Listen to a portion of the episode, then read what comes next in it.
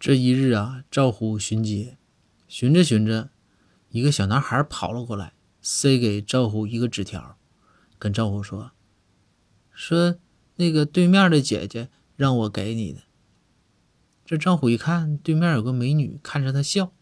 赵虎打开纸条啊，一看上面写着：“我注意你很久了。”这赵虎啊，心蹦蹦蹦蹦直跳啊，赶紧写了个回条。